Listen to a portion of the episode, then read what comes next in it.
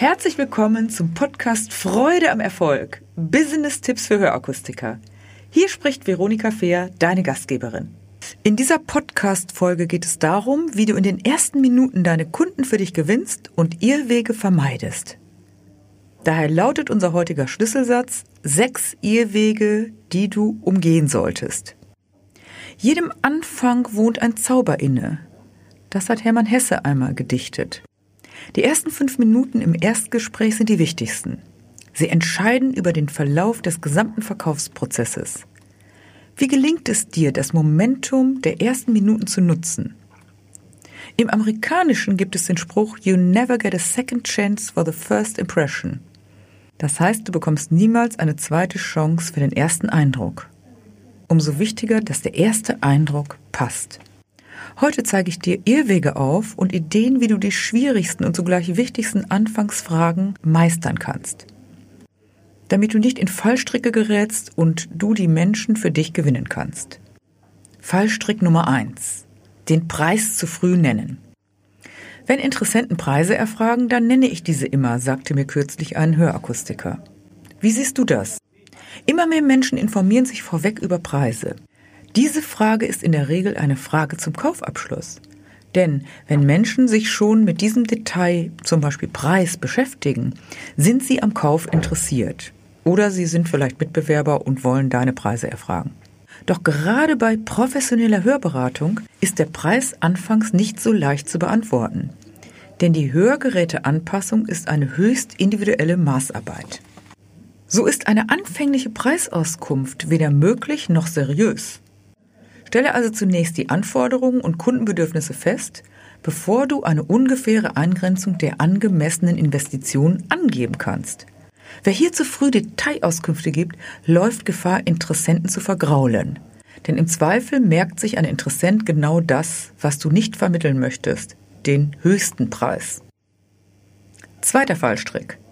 Detailauskünfte vor Bedarfsermittlung. Der Arzt hat gesagt, dass für mich ein Kassengerät ausreicht. Das sagt der ein oder andere Kunde direkt zu Beginn. Woher solltest du zu Beginn wissen, was der Kunde braucht? Du kennst den Kunden noch gar nicht. Daher könntest du nur raten, welche Hörlösung für diesen Kunden passt. Genauso wenig kannst du über Details des Hörsystems sprechen. Hier ist es ähnlich wie beim ersten Punkt. So wie du den Preis noch nicht nennen kannst, solltest du auch noch keine Details vorab nennen. Deshalb ist auch eine qualitativ hochwertige Bewertung in den ersten Minuten nicht möglich. Finde immer zuerst heraus, wer die Person vor dir ist. Welche Bedürfnisse hat die Person? In welchem Umfeld lebt sie? Treibt sie Sport? Welchem Beruf geht sie nach? Oder welchen hat sie ausgeübt? Und wie ist die Person emotional drauf? Dritter Fallstrick. Zu viele Infos und fachliche Ausführungen. Neulich habe ich von einem Kunden gehört, so kompliziert, ich kenne viele, die ihr Hörgeräte gar nicht tragen. Dies ist die Prämisse für grundlegende Kundenberatung, die nicht in zwei Sätzen beantwortet werden kann. Die Grundlage der individuellen Beratung der Hörgesundheit. Wenn Interessenten bei dir diesen Einwand anbringen, hast du alle Möglichkeiten, genau darauf einzugehen. Und wenn es dir gelingt, diese Anfangsbedenken in Motivation umzuwandeln, dann hast du die wichtigste Voraussetzung für die folgende Anpassung und Beratung geschaffen. Du bist die Expertin oder der Experte für die individuelle Hörlösung. Der Kunde ist der Experte für seine individuelle Hörsituation. Um Kompetenz auszustrahlen, ist es nicht ratsam, mit Fremdworten um sich zu werfen oder Kunden mit technischen Details zuzuschütten. Audiogramm, Freifeldmessung, Otoskopie und so weiter und so weiter. Vielleicht kennst du das selbst als Kunde, wenn du beim Arzt oder irgendwo anders bist, wo Fachchinesisch gesprochen wird. Wie fühlt man sich, wenn man nicht mitreden kann? Daher empfehle ich dir, baue zunächst Vertrauen auf, hole den Kunden bei seinen Emotionen ab.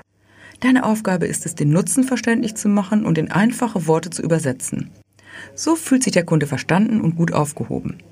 Deshalb fasst er auch Vertrauen und nimmt dich als denjenigen wahr, der du bist, der kompetente Akustiker oder die Akustikerin, dessen Beratung er vertraut und auf dessen Empfehlung er sich verlassen kann. Fallstrick Nummer 4. Kunden ohne verbindliche Auskunft wegschicken. Manchmal kommt von Akustikern, sobald der Kunde den Laden betritt, wie automatisiert die Frage, und waren Sie schon beim Arzt? Ein Kunde kommt ohne Verordnung ins Hörakustik-Fachgeschäft. Oft stellen Akustiker diese Frage, waren Sie schon beim Arzt? Immer wieder höre ich diese Frage, die sachlich ja nicht unwichtig ist, doch von dir und dem Kunden selbst zunächst ablenkt. Strategisch ist es äußerst unklug, Interessenten zunächst zum Arzt zu schicken. Unter Umständen kommen diese Kunden nicht wieder zurück zu dir. Zumindest hast du es nicht mehr unter Kontrolle. Und häufig haben sie bereits Jahre gewartet, diesen ersten Schritt zu gehen. Besser ist es, ein paar Minuten mit deinen Interessenten von Mensch zu Mensch zu sprechen. Warum ist dieser Mensch zu dir gekommen? Welche Anzeichen für Hörstörungen gibt es? Welche Bedenken vor allem und welche Fragen hat er mitgebracht? Jetzt könntest du sagen, ja, aber wenn ich keine Zeit habe. Bedenke, dass Menschen wirklich oft sehr lange gewartet haben, bis sie diesen ersten Schritt tun und jetzt haben sie die Energie und wollen zumindest eine erste Idee bekommen, wie könnte es gehen. Berate diesen Kunden kurz, nehme seine Kontaktdaten auf, gebe Flyer und unbedingt deine Visitenkarte mit.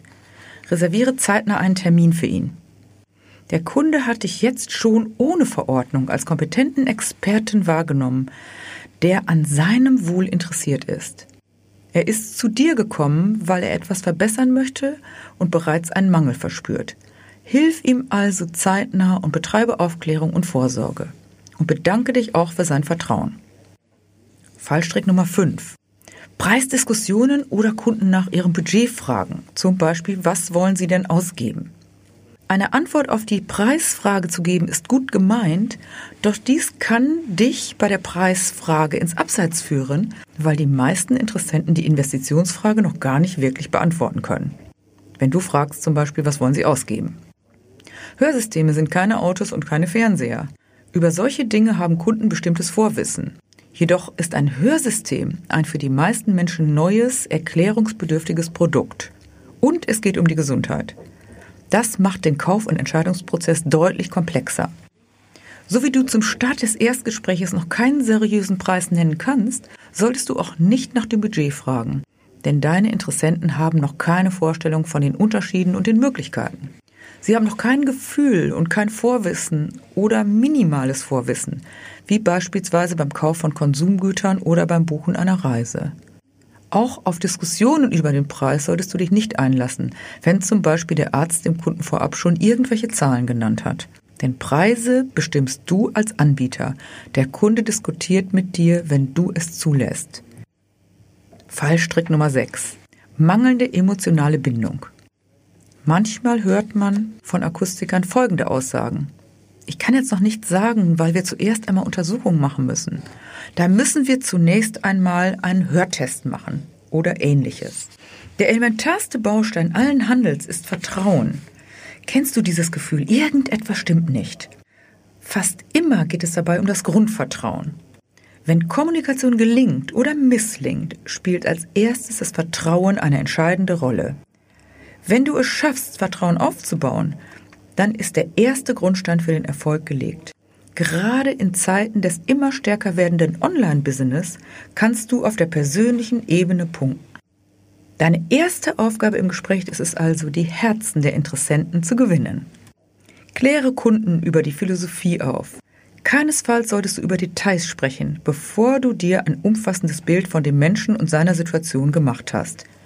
Oder hast du schon mal etwa einen Arzt erlebt, dessen Arzthelferin an der Rezeption schon eine Auskunft über mögliche Maßnahmen gibt? Deine Aufgabe Nummer eins ist es, lerne den Menschen, der hinter diesem Kunden steckt, kennen. Baue Vertrauen auf und zeige ihm den Weg zum besseren Hören und Verstehen. Sage, was du machst und warum, statt zu erklären, was nicht geht. Deine Expertise ist auch kommunikativ gefordert denn du bist der persönliche Begleiter, der den Kunden auf seiner Reise zu wieder mehr Freude am Hören begleitet. Wenn du dich hier verbessern möchtest, schaue gerne auf meiner Website oder nehme mir Kontakt auf oder melde dich zu einem meiner Seminare an. Abschließend gebe ich dir wieder eine kleine Aufgabe mit. Bitte überlege konkret und mache dir Notizen. Bei welchen dieser Irrwege, die du eben gehört hast, hast du dich ertappt gefühlt? Zweitens, überlege, wie du dies zukünftig anders machen könntest.